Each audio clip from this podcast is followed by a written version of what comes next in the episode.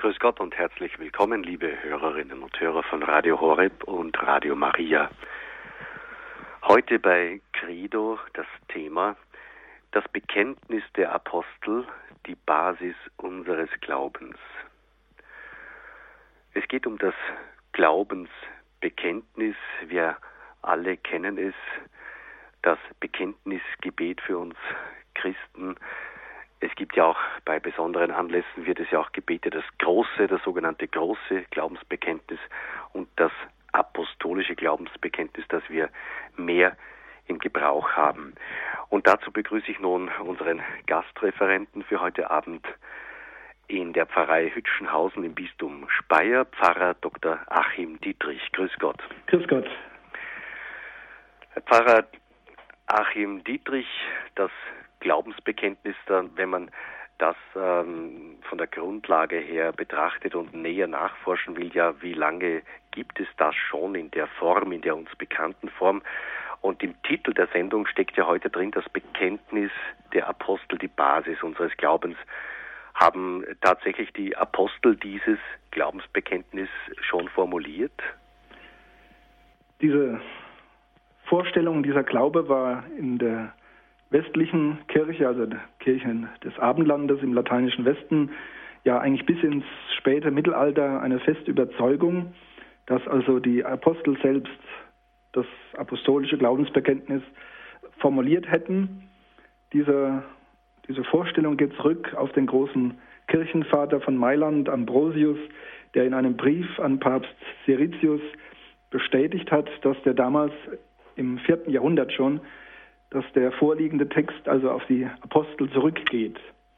Und das fromme Mittelalter hat dann das noch etwas ausgestaltet, etwas in Form gebracht, in eine erbauliche Form, äh, indem man dann sagte, man kann das Glaubensbekenntnis, das apostolische, in zwölf Artikel einteilen. Und diese zwölf Abschnitte, jeder davon wurde von einem anderen Apostel beigetragen. Es ist also ein schöner und erbaulicher Gedanke.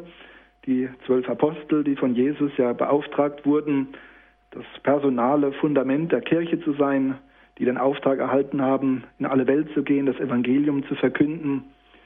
Sie haben alle quasi einen Baustein, ein Fundament ähm, beigetragen für dieses wichtige und wesentliche Glaubensbekenntnis, das wir ja bis heute bei jedem Sonntagsgottesdienst, in jedem Feiertagsgottesdienst beten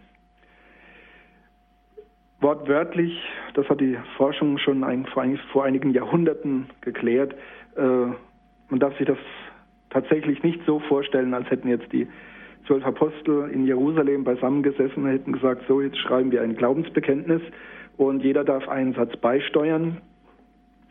Äh, so ist das sicher nicht gewesen, aber man kann doch festhalten, der, der Inhalt des Glaubensbekenntnisses geht zurück auf Jesus Christus und eben die Bezeugung, die Verkündigung der Apostel. Also inhaltlich ist es wirklich eng angebunden an die Bibel, an das Evangelium, an das Zeugnis der Apostel, wie es sie dann wirklich in die Welt getragen haben. Insofern ist der Titel nach wie vor berechtigt, dass man von einem apostolischen Glaubensbekenntnis spricht. Ja, der Text ist sehr zentral. Wir beten ihn in der Heiligen Messe aber er wird auch bei einer anderen Gelegenheit äh, verwendet und da hat er eigentlich seinen ursprünglichen Ort, seinen Sitz im kirchlichen Leben und zwar bei der Taufe. Wenn man sich die Geschichte dieses Glaubensbekenntnisses einmal anschaut, dann kommt man zurück in die Urkirche, in die frühe Kirche und findet dann als Ausgangspunkt dieses Glaubensbekenntnisses dann ja die Taufe genauer hin den sogenannten Taufdialog. Also dieser Teil der, der Übergießung mit dem Wasser oder, mit, oder dem Eintauchen in das Wasser unmittelbar vorausgeht. Die Taufe hat ja die, als, als Kernstück die Übergießung mit dem Wasser im Namen des dreifaltigen Gottes und zuvor, also heute, ist das vorgelagert. Zuvor muss der Taufkandidat bzw. stellvertretend Eltern und Paten müssen ja auf die drei Fragen antworten. Genauer genommen sind es eigentlich sechs. Drei Fragen dienen der Distanzierung vom Bösen, die Absage. Und drei Fragen im positiven Sinn, im Sinne der Hinwendung und des Ja-Sagens. Drei Fragen sind Fragen des Glaubens. Das apostolische Glaubensbekenntnis hat sich ja entwickelt von diesem dreiteiligen Taufdialog. Glaubst du an Gott, den Vater? Glaubst du an Jesus Christus, den Sohn? Glaubst du an den Heiligen Geist? Das ist der Ausgangspunkt. Und da hat auch immer noch heute auch das Glaubensbekenntnis seinen eigentlichen Ort. Das wird besonders schön ja, zelebriert und auch von allen Gläubigen auch vollzogen in der Osternacht, bei der Tauferneuerung oder sogar wenn eine Taufe stattfindet, wird es auch nochmal wunderschön sichtbar und anschaulich, wie man also die eigene Taufe dann auch wieder erneuern kann und sich das bewusst machen kann, dass man aus dem Glauben lebt und dass das etwas auch etwas Persönliches ist bei aller kirchlichen Umfassung, bei aller Gemeindebezogenheit. Denn es heißt ganz persönlich, glaubst du, ich glaube. Dass ja die Taufe überhaupt das fundamentale Sakrament geworden ist, das geht zurück auf ja, verschiedene biblische Stellen, die deutlich machen, der auferstandene Jesus Christus hat den Auftrag erteilt, ja, das Evangelium in alle Welt zu tragen, die frohe Botschaft vom Reich Gottes, die Menschen zu taufen und zu Jüngern Jesu zu machen und sie die Gebote Jesu zu lehren. Der sogenannte Taufbefehl, den finden wir in verschiedenen neutestamentlichen Texten, aber ganz stark und ausformuliert finden wir ihn am Ende des Matthäusevangeliums. Wir haben das vor kurzem im Sonntagsevangelium ja gehört. Der Auferstandene sagt vor seiner Himmelfahrt den Aposteln, darum geht zu allen Völkern und macht alle Menschen zu meinen Jüngern, tauft sie auf den Namen des Vaters und des Sohnes und des Heiligen Geistes. Das ist Matthäusevangelium Kapitel 28, der vorletzte Vers des ganzen Evangeliums, Vers 19. Ein Wort, ein Taufbefehl, der jetzt nicht Jesus von den Lippen abgeschrieben wurde, aber den Jesus sicherlich gegeben hat, der aber in dieser Formulierung dann schon aus der Urkirche stammt und ja, besonders stark und früh eben diese, diese Dreifaltigkeitsstruktur hat. Gott Vater, Gott Sohn, Gott Heiliger Geist. Und dieses zentrale Stück hat man in die Taufe übernommen bis auf den heutigen Tag.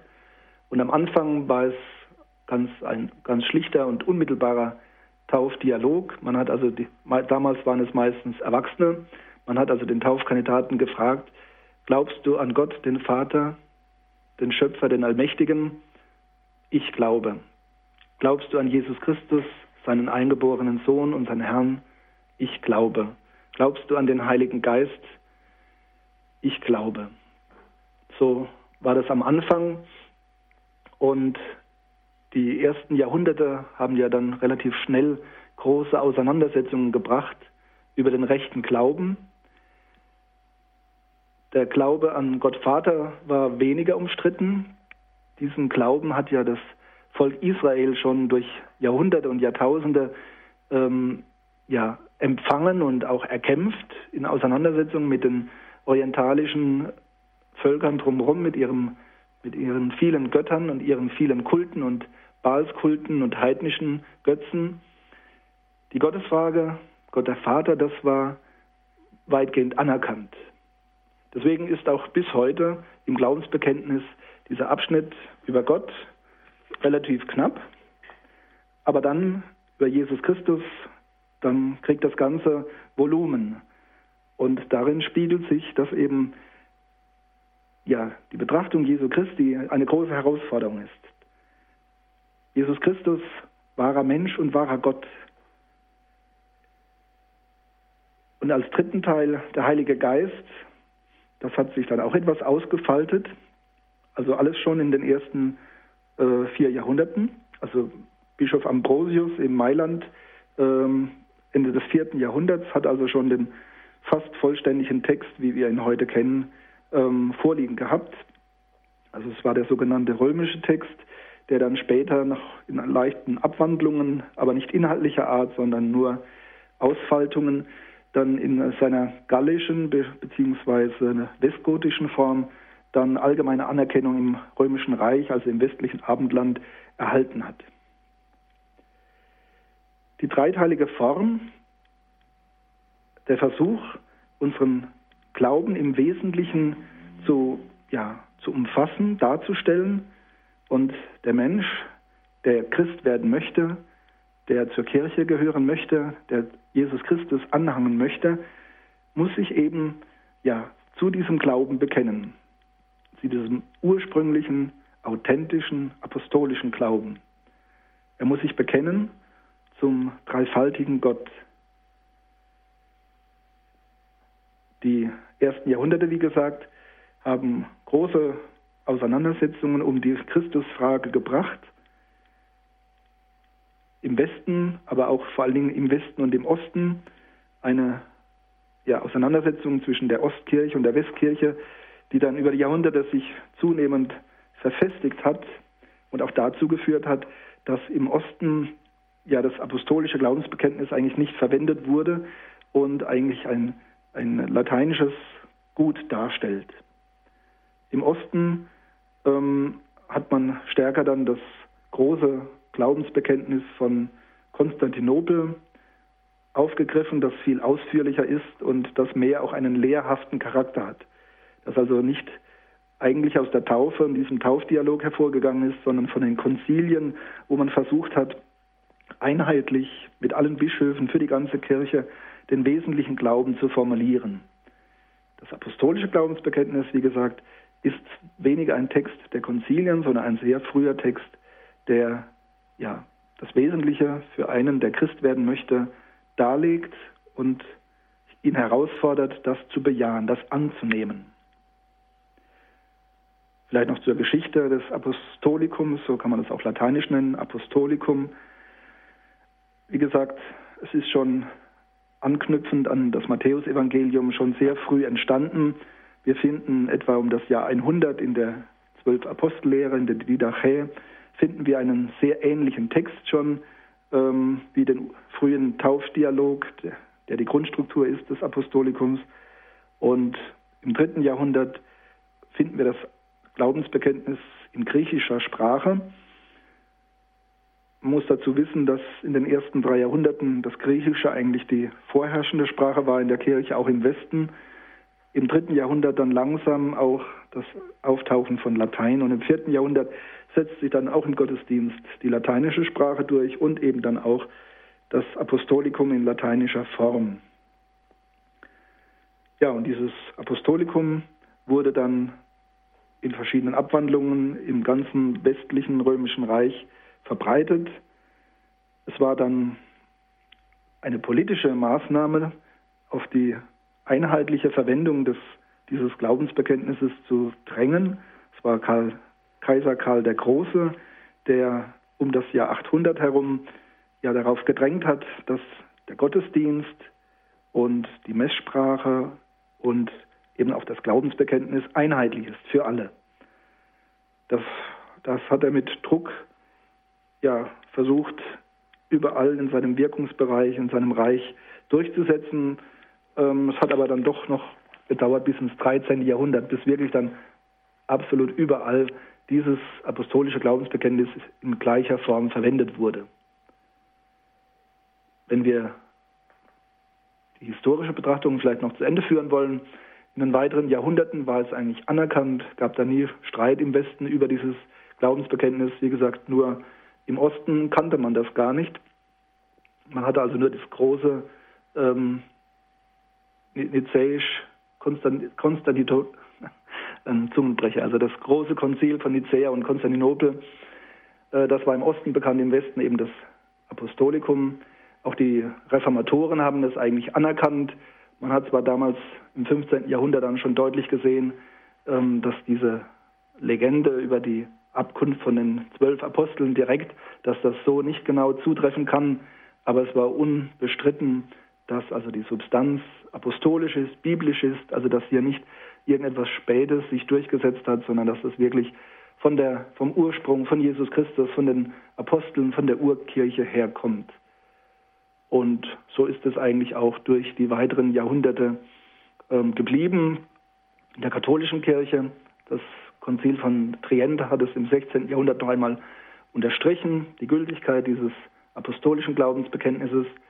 In den reformierten Bekenntnissen nach der Glaubensspaltung ist man mehr und mehr ähm, in der Theologie zum großen Glaubensbekenntnis übergegangen, weil es theologisch ausführlicher ist und ertragreicher ist vielleicht. Aber im Gottesdienst wird es auch äh, in den protestantischen Gemeinden gebetet. Im 20. Jahrhundert hat man sich dann auf einen ökumenischen Text geeinigt. In Deutschland war das 1971 und es ist ein einvernehmlicher gemeinsamer Text. Eine einzige Stelle, wo es etwas hakt, ist äh, eben, ich glaube an die heilige katholische Kirche, ähm, eigentlich eine ganz uralte Formulierung aus, äh, aus den ersten Jahrhunderten, wo also diese Glaubensspaltung katholisch-protestantisch fern und ganz weit entfernt war und mit dem gar nichts zu tun hat, aber ähm, die protestantischen Christen beten, wenn sie das Apostolikum beten, dann die christliche. Ich glaube an die christliche Kirche. Das ist immer so eine kleine, kleine Trübung und Störung, besonders bei gemischten Tauffeiern, wenn auch evangelische Christen mit da sind und das Glaubensbekenntnis mitbeten. Ja, das Apostolikum wird auch vom Osten anerkannt, also von der orthodoxen Kirche, bis auf eine kleine Stelle. Ähm, der Heilige Geist der äh, vom Vater und vom Sohn ausgeht, das Filioque. Aber auch da hat man sich mittlerweile eigentlich geeinigt und hat geklärt, dass das kein Hindernis ist, kein trennendes Hindernis, sondern dass man wirklich auch das apostolische Glaubensbekenntnis allen christlichen Konfessionen zugrunde legen kann. So viel zur Geschichte, zum historischen Lauf des Apostolikums. Vielleicht können wir einfach mal für den ersten Abschnitt des Abends festhalten, das apostolische Glaubensbekenntnis trägt seinen Namen zurecht. Wir hören darin wirklich den Glauben der Urkirche, der Apostel und es fordert uns heraus, dass wir in diesen Glauben der Apostel eintreten. Soweit der erste Teil. Liebe Hörerinnen und Hörer von Radio Horeb und Radio Maria, heute bei Credo das Thema das Bekenntnis der Apostel, die Basis unseres Glaubens. Pfarrer Dr. Achim Dietrich hat uns dargelegt, dass eben das apostolische Glaubensbekenntnis tatsächlich zurückgeht eben auf die Apostel, aber nicht ganz konkret Wort für Wort eben formuliert worden ist. Das äh, lässt sich äh, von der Forschung her nicht nachweisen, aber inhaltlich ähm, ist ist da eben eine große Übereinstimmung da und auch in sehr, in sehr frühen Jahrhunderten der Kirchengeschichte war das Glaubensbekenntnis, wie wir es heute noch kennen, schon beinahe wortwörtlich auch so formuliert. Trotz der Übersetzungen, äh, es ist natürlich immer eine kleine Veränderung da gewesen vom Wortsinn und von der Semantik her, aber es ist die große Tradition, auf die die Apostel gebaut haben in ihrer Evangelisierung und das geht tatsächlich auf Jesus Christus und auf seinen Auftrag zurück. Und äh, Dr. Dietrich hat auch äh, darauf hingewiesen, dass natürlich auch im kirchlichen Leben, wo es äh, den Kern, also der Verwendung hatte, das war natürlich äh, bei der Taufe, beim Sakrament der Taufe, da gibt es ja diesen Taufdialog und dort hat es fest seinen liturgischen Platz. Pfarrer Dr. Dietrich, ähm, wenn wir jetzt diesen historischen Überblick gehört haben, dann denken wir gleich natürlich jetzt an, an unsere Verwendung in unserer Liturgie, äh, auch in unserem Glaubensumfeld. Und da stellt sich für mich die Frage, es ist zwar ein bekanntes Gebet und viele äh, sprechen dieses Gebet auch selbstverständlich noch in der Liturgie mit auswendig, aber die Praxis zeigt eine andere Richtung, dass viele Jugendliche, viele Kinder dieses Gebet nicht mehr kennen Und da mm, stelle ich die Frage, war es in anderen Jahrhunderten in der Kirchengeschichte schon einmal so, dass, dass sozusagen die Praxis, wo es dann hinausgehen soll, äh, zu den Gläubigen hin, dass, dass dieses Glaubensbekenntnis dann nicht so selbstverständlich da war? Ja, wir haben fast 2000 Jahre Kirchengeschichte mit sehr verschiedenen Phasen auch der, ähm, ja, der Anteilnahme der, der Menschen am Gottesdienst und am, am Glauben. Äh, wir sprechen jetzt heraus immer noch aus der Situation der Volksfrömmigkeit, der Volkskirche, wo man versucht hat, doch ähm, möglichst alle äh, mit hineinzunehmen in den Gottesdienst und auch in, äh, in den Glauben. Schon seit, ja, der, seit dem 15., 16. Jahrhundert wurden aber auch viele andere katechetische Formen entwickeln, um eben so äh, diese trockene Form des Glaubensbekenntnisses den Menschen nahezubringen. Das ist ja immer das eine, dass man eine Formel äh, beten kann, sprechen kann. Ähm, aber das andere ist natürlich, dass das den Menschen, den Gläubigen auch nahe geht, dass sie es verstehen, dass sie es auch emotional, dass es emotional auch berührt. Wir haben eine ganze Reihe von äh, Credo-Liedern, es gibt auch eine ganze Reihe von Liedern, die in abgewandelter Form den Glauben an den dreifaltigen Gott ähm, darlegen und preisen und loben. Aber diese, diese Form des Apostolikums gehört ja einfach in, in alle Jahrhunderte rein, äh, ist zur Mitte ja, des, des Gemeindegebetes äh, immer in der Heiligen Messe geworden. Ja, weil im Prinzip jede heilige Messe, gerade so wie die Taufe, wir sagen ja, jeder, jeder Sonntag ist in gewisser Weise ein, ein kleines Osterfest, eine Wiederholung von Ostern, eine, ein neues Ostern. Ähm, und das bedeutet auch immer wieder neu, wir werden gefragt nach unserem Glauben, jeden Sonntag neu. Deswegen beten wir auch. Äh, schon seit Jahrhunderten wird das, das Credo gebetet als neuerliche Vergewisserung, ja, ich glaube an den dreifaltigen Gott, so wie, es, wie ich es in meiner Taufe damals gesagt habe. Man kann niemanden in den Kopf und nicht ins Herz schauen, äh, wie, wie tief dann das Verständnis und der Glaube reicht. Das ist sehr schwer einzuschätzen, äh, wenn man heute das bei den Taufen ja schaut. Man weiß nicht, wie, wie tief sowas reicht, äh, wie ernst das Verständnis ist. Ähm, gibt dieses wunderschöne Buch unseres Papstes, die Einführung ins Christentum. Das ist wirklich ein, ein Klassiker äh, der Theologie. Und das ist in den 60er Jahren geschrieben worden, als Josef Ratzinger noch Professor in Tübingen war. Und äh, dieses Buch orientiert sich wesentlich am apostolischen Glaubensbekenntnis, ist natürlich schon äh, anspruchsvoll mit vielen philosophischen Gedanken auch, aber auch tiefführend äh, so wie wir unseren Papst heute kennen, so hat er auch damals schon sehr tiefführend und aber auch sehr glaubensorientiert ähm, die Theologie dargelegt und auch das Glaubensbekenntnis dargelegt hat. Also das Werk ist auf jeden Fall äh, heute noch aktuell und empfehlenswert. Viele Fragen stehen genauso frisch im Raum wie vor bald 50 Jahren. Ja, was passiert beim Glaubensbekenntnis? Wie gesagt, es gehört in die Taufe, es gehört in die Mitte des Gottesdienstes. Vielleicht, wenn wir jetzt mal schauen wollen, was vom Gläubigen verlangt wird. Also er muss, bevor er diesen Text spricht, natürlich das annehmen, die, die Aussagen verstanden haben, annehmen und auch wirklich bejahen, befürworten. Jetzt ist natürlich unser Glaube nicht rationalistisch so, dass wir ja bis ins Letzte das alles verstehen könnten. Das wäre eigentlich Anmaßung und Frevel, wenn wir meinen würden, mit unseren Worten, Begriffen und Formulierungen könnten wir Gott und den Glauben und unsere Verbindung zu Gott könnten wir dann mit, mit den Begriffen und Worten einfangen und bis ins Letzte verständlich machen und verstehen und begreifen.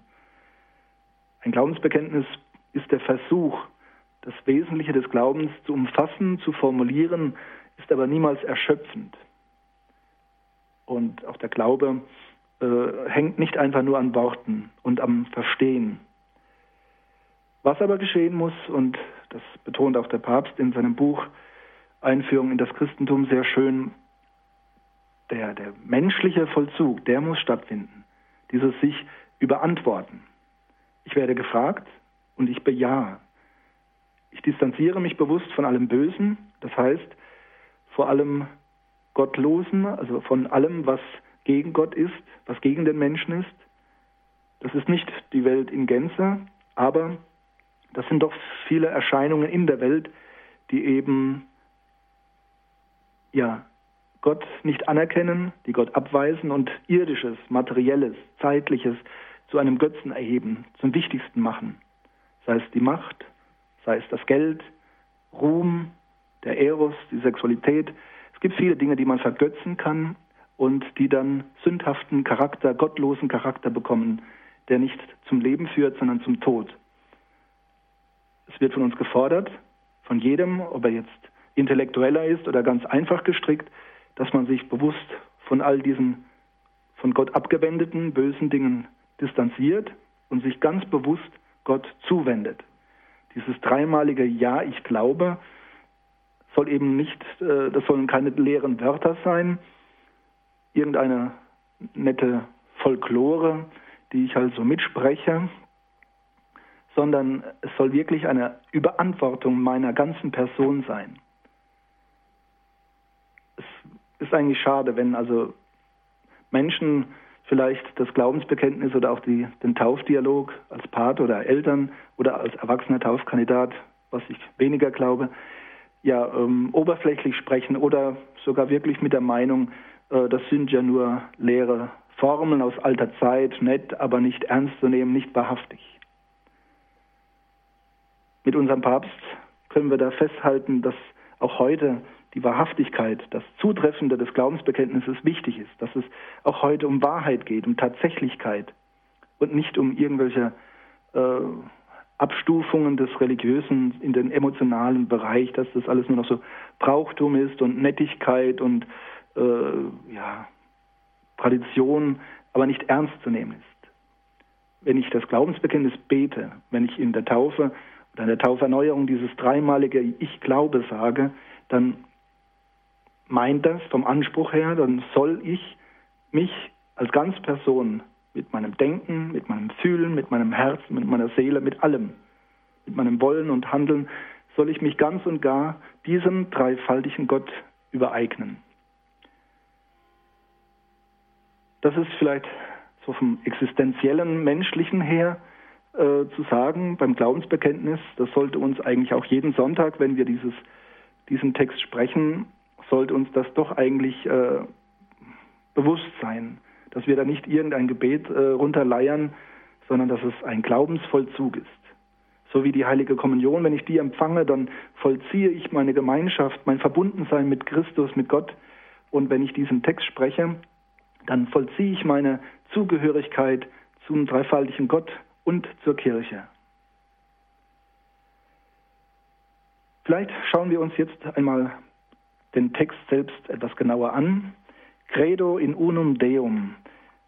Die lateinische Form wird an großen Feiertagen ja immer feierlich gesungen, im gregorianischen Stil. Und ich denke, das ist gerade bei den Hochfesten geboten, dass man auch das in lateinischer Form tut aber für das Verständnis, dass er durchaus sein soll, der deutsche Text, wie gesagt, in der Form von 1971, so ist er in die Gesangbücher, in die Betbücher, in das Gotteslob eingegangen.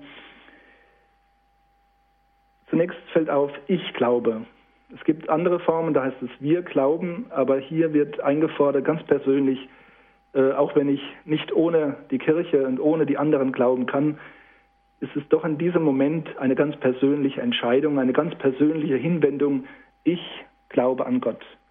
Ich bin nicht nur Mitläufer und mache halt so wie die anderen auch, sondern ich entscheide mich bewusst für Gott. Und dieser Gott ist der eine Gott.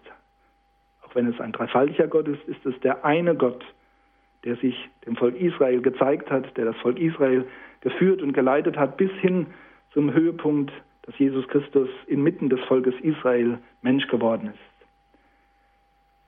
Und Jesus Christus hat uns noch intensiver, als es vorher in Israel schon präsent war, Gott als Vater gezeigt. Das ist eine vom Menschlichen abgeleitete Qualität. nicht eine philosophische Darstellung, Gott der eine, sondern er ist Vater, das heißt Ursprung. Es ist natürlich ein Bildwort, ein Vergleich vom menschlichen her. Gott ist ja nicht, Gott Vater ist ja nicht Mensch, aber er ist die Quelle, der Ursprung, der Allmächtige, der Schöpfer des Himmels und der Erde. Diesen einen Gedanken, den teilen wir ja ganz klar mit den Juden und in einer gewissen Weise auch mit den Muslimen. Dann aber schon schließt sich an der zweite Artikel. Der eine, der Glaube an den einen Gott, das sieht man auch in der Geschichte, war das für die im Monotheismus, im Eingottglauben äh, gesichert, damals in der Urkirche, in den Jahrhunderten nach Ostern. Aber Jesus Christus, da bekommt die Sache Raum und Volumen. Ich glaube an Jesus Christus, seinen eingeborenen Sohn, unseren Herrn. Also Jesus Christus ist der Sohn Gottes, der Eingeborene, nicht einer von vielen Abkömmlingen oder von vielen Geschöpfen, sondern der eine Sohn, der wirklich von Gott stammt. Und zwar nicht kreatürlich, sondern naturhaft. Und er ist unser Herr. Er ist der, der Herr der Welt, der Menschheit, der Gläubigen, nicht irgendein Kaiser, das war damals das Problem, dass die Kaiser sich als Kyrios ansprechen ließen, als Herr, als obersten Herrn der Welt oder sogar des Himmels teilweise. Nein, Jesus Christus ist unser Herr. Er ist Mensch geworden. Das wird dann deutlich, empfangen durch den Heiligen Geist, geboren von der Jungfrau Maria. Der Heilige Geist taucht hier schon auf, später dann nochmal eigens im dritten, dritten Abschnitt. Der Heilige Geist ist immer mit dabei. Es ist nicht so, dass Gott etwas tut, Gott Vater und etwas anderes tut der Sohn und etwas anderes tut der Heilige Geist. Natürlich gibt es Unterscheidungen zwischen den drei Personen, aber wenn eine Person etwas tut, sind die anderen immer mit beteiligt. Alles geht vom Vater aus, wird vom Sohn getan und geschieht im Heiligen Geist. Und auch das Menschwerden Jesu Christi geschieht im Heiligen Geist, wobei Gott, der Allmächtige, der Schöpfer, das völlig Unglaubliche und Fassbare getan hat, nämlich selbst in die Schöpfung einzutreten, selbst Mensch zu werden, selbst geschöpft zu werden, eine menschliche Mutter zu haben, geboren von der Jungfrau Maria. Christus stammt von Gott, wird aber von Maria geboren, sie ist seine wahrhafte Mutter und Jesus Christus ist ein wahrhafter Mensch. Das Glaubensbekenntnis hält also fest, die Menschwerdung, ein ganz wichtiges Moment. Gott wendet sich der Welt zu in einer unglaublichen Weise, unfassbar für menschliches Denken und Erwarten, dass Gott, der Erhabene, der Universale, der über allem steht, der alles umfasst, dass er uns so entgegenkommt, dass er uns zum Mitmensch wird, zum Bruder wird, dass er geboren wird in, einer, in einem Stall, dass er sich klein macht in der Zeit und Raum. Das ist das eine, die Menschwerdung. Auch das ist schon Herablassung Gottes in Jesus Christus. Aber dann, ja, das Finale dann des Leidens, der Passion, gelitten unter Pontius Pilatus, gekreuzigt, gestorben und begraben, hinabgestiegen in das Reich des Todes. Das wird also ganz präzise, Nagel für Nagel wird da eingeschlagen. Jesus ist, hat für uns gelitten. Und zwar in der Geschichte. Tatsächlich, er hat gelitten. Nicht irgendwie, er war nicht irgendwie äh, leidensunfähig, wie manche Philosophen in den ersten Jahrhunderten vielleicht meinten, dass seine Menschheit doch nicht echt war und der Sohn Gottes, der Logos, dann eben irgendwie unempfindlich war, sondern er hat tatsächlich gelitten. Gott hat in Jesus Christus gelitten am Kreuz, ist am Kreuz gestorben und wurde begraben. Drei Tage, er war wirklich tot, hinabgestiegen in das Reich des Todes.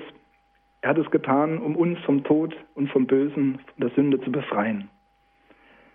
Am dritten Tage auferstanden von den Toten.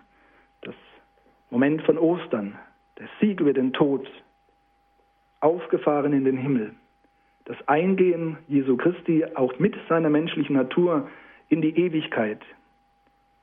Er sitzt zur Rechten Gottes des allmächtigen Vaters. Als wahrer Mensch und wahrer Gott ist er an der Seite Gottes. Und dann der Ausblick auf die Vollendung der menschlichen Geschichte. Von dort wird er kommen zu richten die Lebenden und die Toten. Am Ende der Zeit die zweite Wiederkunft Jesu Christi, die Parousie. Das ist der Abschnitt über Jesus Christus. Sehr detailliert, sehr heilsgeschichtlich. Im Osten, in der Orthodoxie, wird mehr der Blick gerichtet auf ja, den, den universalen Christus und auch die Schöpfung kommt dort etwas stärker zur, zur Sprache. Hier wird vor allen Dingen Christus und die Heilsgeschichte, das Christusereignis wird hier kurz skizziert. Und dann der dritte Abschnitt, die Frage nach dem Heiligen Geist. Glaubst du an den Heiligen Geist? Ich glaube an den Heiligen Geist. Der Heilige Geist, die dritte göttliche Person. Wir werden am Wochenende das Hochfest des Heiligen Geistes begehen, das Höhepunkt und Abschluss der Osterzeit darstellt. Der Heilige Geist, der für unser Denken natürlich schwer zu fassen ist, aber der ganz klar dazugehört zum vollständigen Gottesbild, der wirklich eine göttliche Person ist, der die Verbindung in Person darstellt zwischen Gott Vater und Gott Sohn und der auch uns ja, personhaft mit einbezieht in dieses Verhältnis zwischen Gott Vater und Gott Sohn, dieses Liebesband, ein lebendiges Liebesband ist der Heilige Geist, das auch uns umschlingen, umfassen möchte, hineinnehmen möchte in die Gemeinschaft mit Gott.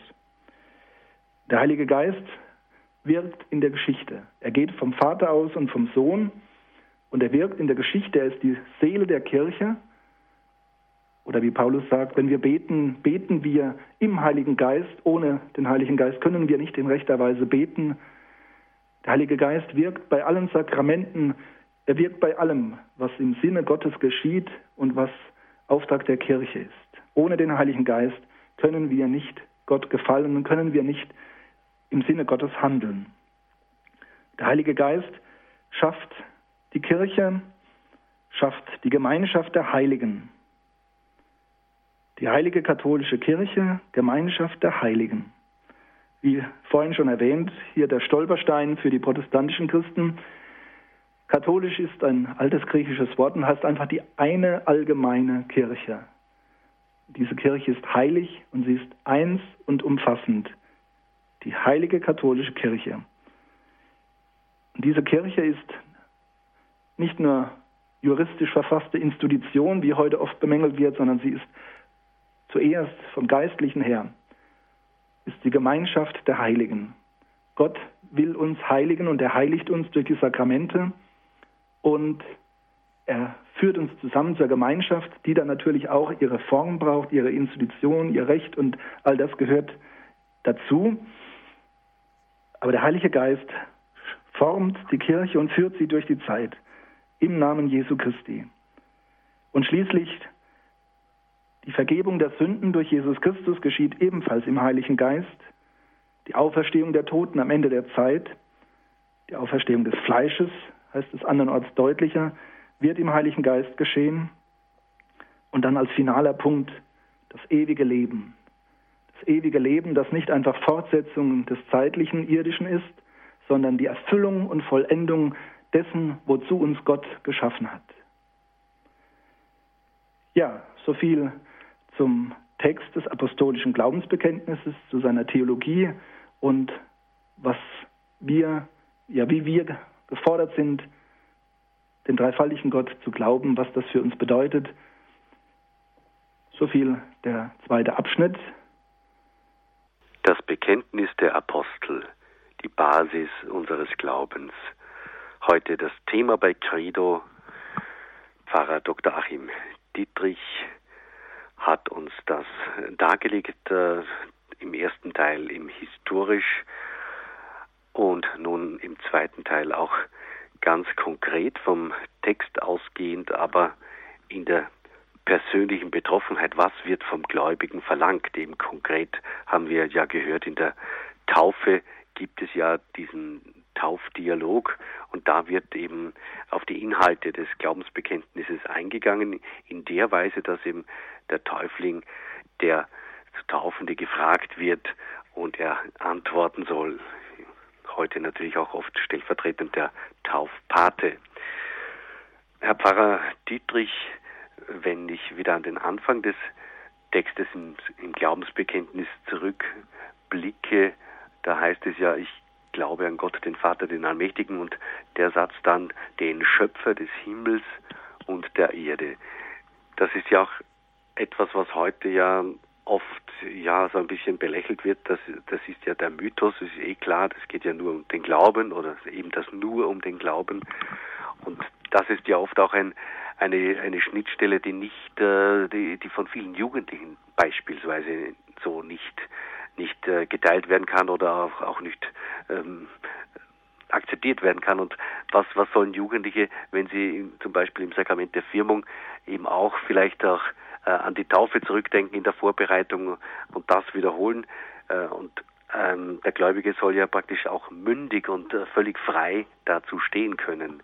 Was äh, haben Sie für Erfahrungen in Ihrer seelsorglichen Praxis da gemacht? Ja, also das ist ein gutes Beispiel, jetzt die Firmung anzusprechen. Das ist natürlich ähm, ja in unserem Kulturkreis das Sakrament, das die Taufe ähm, bestätigt, besiegelt, abschließt. Also die allermeisten sind doch noch als Babys und kleine Kinder getauft worden, ohne eigenen äh, Glaube formulieren zu können. Und die Firmung schließt das dann im, etwa im Alter von 14, 15 Jahren dann ab. Und deswegen lege ich äh, und auch viele Pfarrer, denke ich, Wert darauf, dass eben das Glaubensbekenntnis von den Firmlingen also durchdacht wird. Beim Firmengottesdienst mit dem Bischof selbst wird ja auch die Taufe erneuert und eben äh, dieses dreimalige Ich glaube eingefordert. Und ich lege Wert darauf, dass die Firmlinge vorher das wirklich mit mir einmal durchgesprochen haben.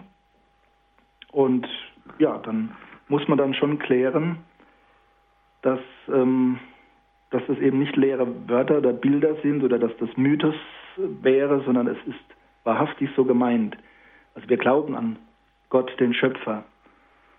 Und der Schöpfer ist eben tatsächlich also der Ursprung alles Seins, des ganzen Universums.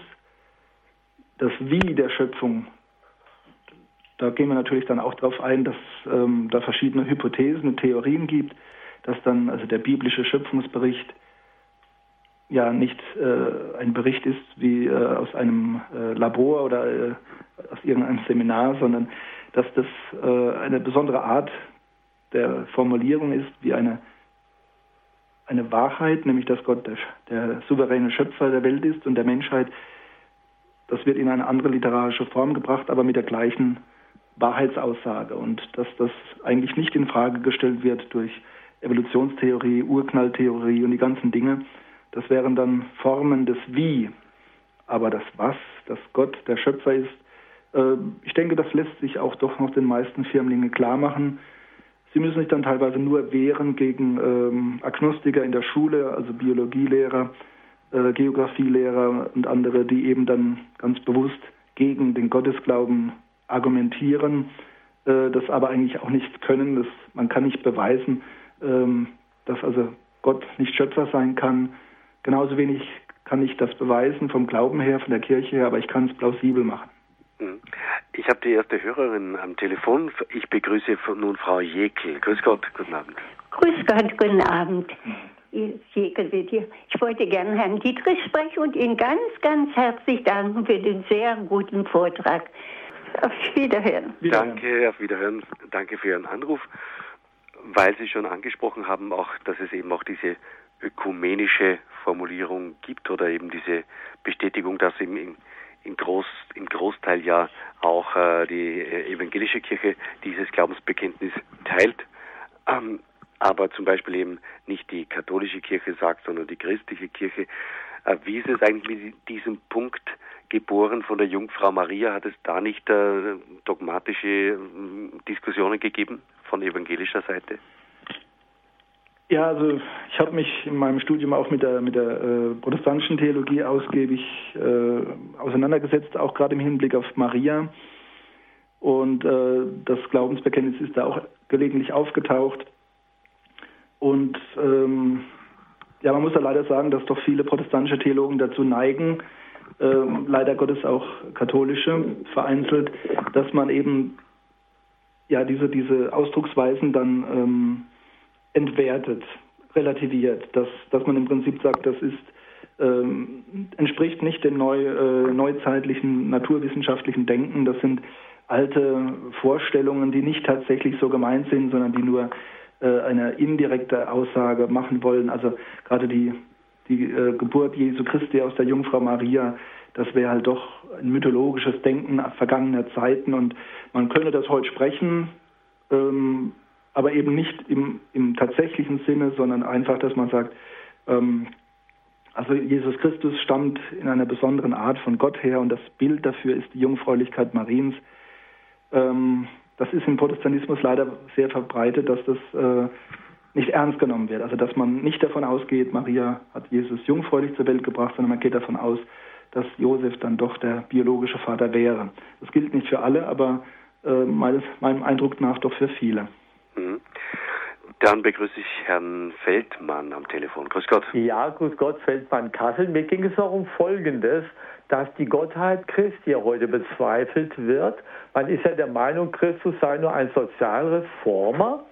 Und man bezweifelt zum Teil ja auch die Geschichtlichkeit seiner Lehren, weil man einfach nicht gewillt ist, die Historizität ernst zu nehmen, dass die Bibel tatsächlich hinreichend von Gott autorisiert ist. Die vielen Ausgrabungen belegen das ja jetzt. Man kann mit dem Johannesevangelium durch Jerusalem gehen, da findet man vieles wieder und man kann mit dem Moment, welches Markus-Evangelium, kann man also auch am See Genezareth lang gehen, da findet man auch alles wieder. Das ist bewiesen, nur das will man heute nicht mehr wahren. Da müsste man ja Konsequenzen ziehen und müsste die Gottheit Christi anerkennen. Und da müsste die Kirche was tun. Wie kann ich den Jugendlichen klammern, auch den Erwachsenen, dass es eben keine Wiedergeburt gibt, sondern dass es ein Leben gibt, verantwortlich vor Gott, dass wir Gott, dass Jesus der Bräutigam unserer Seelen ist, der will, dass wir unsere Seele auf Christus einstimmen lernen. Und das ist ein Lernprozess. Und da muss die Kirche was tun. Da wollte ich appellieren, wir müssen es selber einmal lernen. Dass die ganze Hingabe an Christus, die Kirche muss da was tun. Das war mein Beitrag. Danke, Herr Feldmann. Pfarrer Dietrich, äh, Ihre Einschätzung dazu? Ja, also das ist eigentlich heute die ganz große Frage, ne? wer ist Jesus Christus? Und es gibt viele, viele Zeitgenossen, die eben an dieser Frage scheitern oder irgendwo auch äh, bequem stehen bleiben und sagen, nein, also das kann ich nicht annehmen oder das muss ich offen lassen, also die sich eben nicht entscheiden, die eben nicht sagen, ich glaube, sondern äh, die sagen, weiß ich nicht oder die eben ganz bewusst meinen, äh, zu sagen, sagen zu können, ja, also Jesus war nur Mensch, er war ein besonderer Mensch, ein interessanter Mensch, tragisches Schicksal, äh, bedenkenswert, aber eben ähm, viele sind halt leider heute so eingemauert in ihrer Vorstellung, die Welt ist in sich geschlossen und ein, ein Übersteigen äh, des Materiellen, des Irdischen ist unmöglich und alles, was wir denken, auch in religiöser Hinsicht, das sind Projektionen, das ist alles nur letztlich Subjektives. Und dem gegenüberzutreten ist die bleibende Aufgabe der Kirche, allerdings eine sehr schwierige, weil eben die ganze Atmosphäre, die ganze geistliche Atmosphäre eigentlich äh, heute für den Gottesglauben sehr schwer geworden ist. Man glaubt nicht mehr an die Transzendenz, das Übernatürliche, äh, vielleicht so ein bisschen Hokuspokus, aber letztlich alles doch in, eingesperrt in der Welt, im Materiellen. Mhm. Dann begrüße ich Herrn Edel. Grüß Gott. Grüß Gott. Also ich habe folgende, einmal zu dem Vorredner habe ich jetzt mitgehört. Ich sehe das nicht so, dass die Kirche äh, sehr viel tun muss. Wir müssen nur das, was die Kirche anbietet, wahrnehmen, indem wir mehr zur Heiligen Messe, mehr zur Anbetung, mehr beten und dann wirkt der Geist Gottes oder die Dreifaltigkeit wirkt. Das, das geht zu dem Vorredner. Äh, dann die zweite, was ich, weswegen ich anrufe, ist mit diesem Wort an Gott glauben, an Jesus Christus, an den Heiligen Geist. Für mich ist es klar, Gott, ich glaube Gott, ich glaube Jesus Christus und ich glaube dem Heiligen Geist. Und nicht an irgendwas, sondern es ist, er ist allgegenwärtig, lebendig Und dann kann ich Gott glauben und nicht an Gott glauben. Da habe ich so meine Probleme. Vielleicht im, im großen Glaubensbekenntnis, wir glauben an den einen Gott, da wird ja deutlich ausgesprochen. Können Sie mir das vielleicht deutlich machen oder erklären? Ja, okay. das sind die Tücken der Sprache. Das äh, wurde ja vorhin schon kurz in der Moderation auch angesprochen, also die Problematik der Übersetzungen. Ähm, das ist richtig. Also das könnte zu einem Missverständnis führen, dieses Ich glaube an Gott, ähm, dass man im Prinzip Gott als ein, ein Ding, ein Objekt äh, betrachtet und man hat dazu eine Auffassung, man hält es für wahrhaftig und tatsächlich, aber man könnte ähm, das Persönliche da weglassen. Also ich glaube Gott, das stimmt. Also das ist, ähm, deswegen heißt es auch Taufdialog, die Vorform äh, beziehungsweise der Bezugsrahmen des Glaubensbekenntnisses. Ich glaube Gott selbst, also er ist ein Gegenüber. Ja, genau. Da ist das Du mir gegenüber. Ja, also das mehr, ist. Mehr, äh, ja, dann weiß ich, ob man das. Das ist im Griechischen und Lateinischen etwas stärker. Äh, wie gesagt, diese deutsche Formulierung an könnte man missverstehen, aber die meint eigentlich schon Gott als Gegenüber. Ja, ja, das ist so Gewohnheitssache, aber wenn wir über, über Verständlichkeit nachdenken oder wenn wir unseren Glauben, indem wir wachsen und ähm, nur dann kommen ja solche Fragen, wenn wir uns mit dem Glauben auseinandersetzen und äh, dem nachgehen, was glaube ich, und dann habe ich eben an dem Wort an, so, ich spreche es einfach nicht mehr. Mhm. Okay.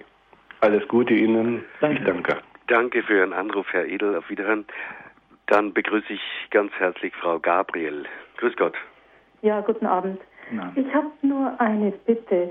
Und zwar äh, würde ich Sie bitten, mir die Bibelstelle zu wiederholen, die Sie anfangs im Vortrag genannt haben, im Zusammenhang mit der Dreifaltigkeit.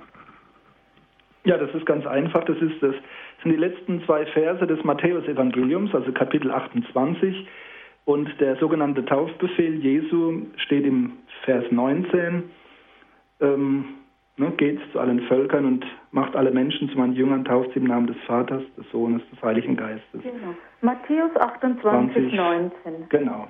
Ja, das war's. Ich bedanke mich ganz herzlich. Ja, bitte. Danke, Frau Gabriel.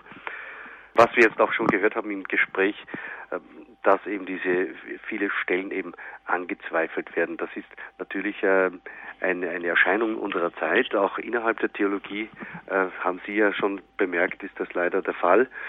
Aber in Wirklichkeit zum Beispiel die große Anzweifelung, ob, ob äh, Jesus auch Gott war oder oder Mensch und Gott, das ist ja die Anzweifelung gewesen. Sind das nicht alte Hüte, weil Sie das angedeutet haben, auch in der historischen Auseinandersetzung? Das kommt ja immer wieder, diese Anzweifelungen. Ja, das kommt, also diese, diese Konflikte tauchen immer wieder auf, teilweise in neuen sprachlichen Formen und neuen Gewändern, aber wenn man auf den Grund geht und dann geht es eigentlich immer äh, um die gleichen Themen.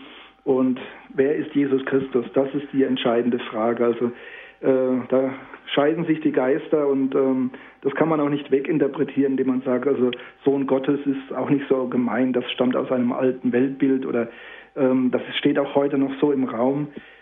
In Jesus Christus begegnen wir Gott. Das ist der Anspruch, den Jesus selbst erhebt und den die Kirche dann auch authentisch äh, formuliert, wenn sie eben den Teufel fragt, glaubst du an Jesus Christus, seinen eingeborenen Sohn? Ja, ähm, Pfarrer Dietrich, äh, private Offenbarungen haben ja oft in der Geschichte äh, nur Vertiefungen gebracht, haben das ja bestätigt, was die Kirche lehrt. Das könnte man jetzt kurz vielleicht darauf sagen und dann leiten wir gleich über mit dem priesterlichen Segen auf den Schluss der heutigen Sendung. Ja. Ich habe vorhin gesagt, dass also die Person eben nicht nur aus dem Kopf und dem Verstand besteht. Also das Glaubensbekenntnis muss nicht nur verstandesmäßig erfasst werden, sondern es muss dann auch wirklich den ganzen Menschen äh, durchdrängen. Es muss wirklich ein, ein ganzheitlicher Glaube werden und diese, diese äh, eindrücklichen Erfahrungen im Glauben, das ist natürlich eine besondere Gnade, wenn man sowas erfährt. Das ist eine, eine sehr eindrückliche Form von Glauben und letztlich geht es darum, dass wir wirklich in eine tatsächliche Gemeinschaft mit Gott kommen, durch Jesus Christus im Heiligen Geist, zusammen mit den Heiligen, dass das eben nicht nur eine Kopfsache bleibt, sondern der ganze Mensch, auch die Gefühle, auch auch unsere Vorstellungswelt da mehr und mehr von Gott durchleuchtet wird. Dann kann ich jetzt mit dem priesterlichen Segen Bitte. abschließen. Herr Jesus Christus, wir danken dir, dass du in die Welt gekommen bist, zu uns gekommen bist, dass du durch den Heiligen Geist auch heute mit uns bist. Wir danken dir, dass du uns den Glauben geschenkt hast und wir bitten dich, befestige uns im Glauben, dass wir wachsen und reifen und immer mehr dir angehören. So bitten wir, der Segen des dreieinigen Gottes, des Vaters und des Sohnes und des Heiligen Geistes sei mit euch allen. Und mit deinem Geiste. Amen. Amen. Ich bedanke mich bei Ihnen, Pfarrer Dr. Achim Dietrich, für die Gestaltung dieser heutigen Sendung. Man könnte ja wirklich äh, hunderte Sendungen noch anschließen. Das Glaubensbekenntnis erfasst immer das gesamte Leben der Kirche und auch jedes Einzelnen. Danke aber für heute und sage auf Wiederhören. Ja, danke ebenfalls. Wiederhören. Wiederhören.